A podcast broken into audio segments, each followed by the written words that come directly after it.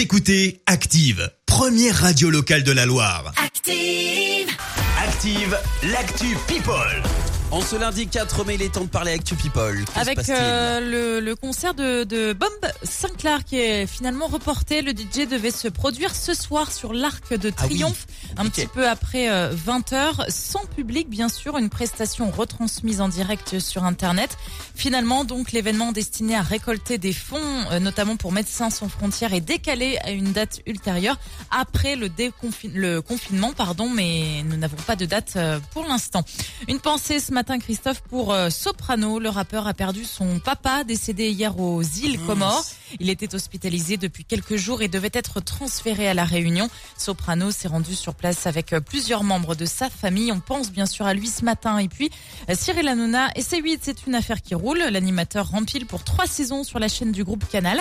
Son contrat a été renouvelé selon les infos du Parisien ce week-end. Depuis le début du confinement, on le sait, hein, il propose plus de trois heures d'émission avec une adaptation de Touche pas à mon poste, mais les audiences ne sont pas vraiment au rendez-vous. Elles ont même été quasiment euh, divisées par deux.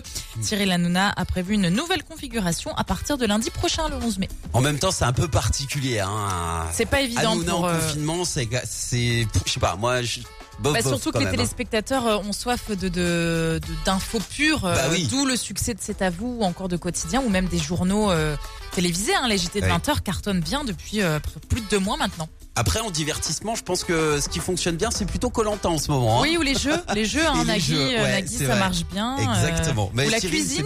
c'est pas, pour toi là, pour le La confinement. cuisine, La ça marche cuisine, bien aussi. Cyril Lignac euh, cartonne hein, sur vrai. M6 euh, tous les soirs. Bah oui, puisque euh, oh, ça nous donne envie un petit peu, voilà, de, de, de se mettre à, Ouais, au on fourneau pense à autre chose. On pense à autre chose, exactement. Merci Marie, rendez-vous à 7h30 pour le journal. Retour des hits.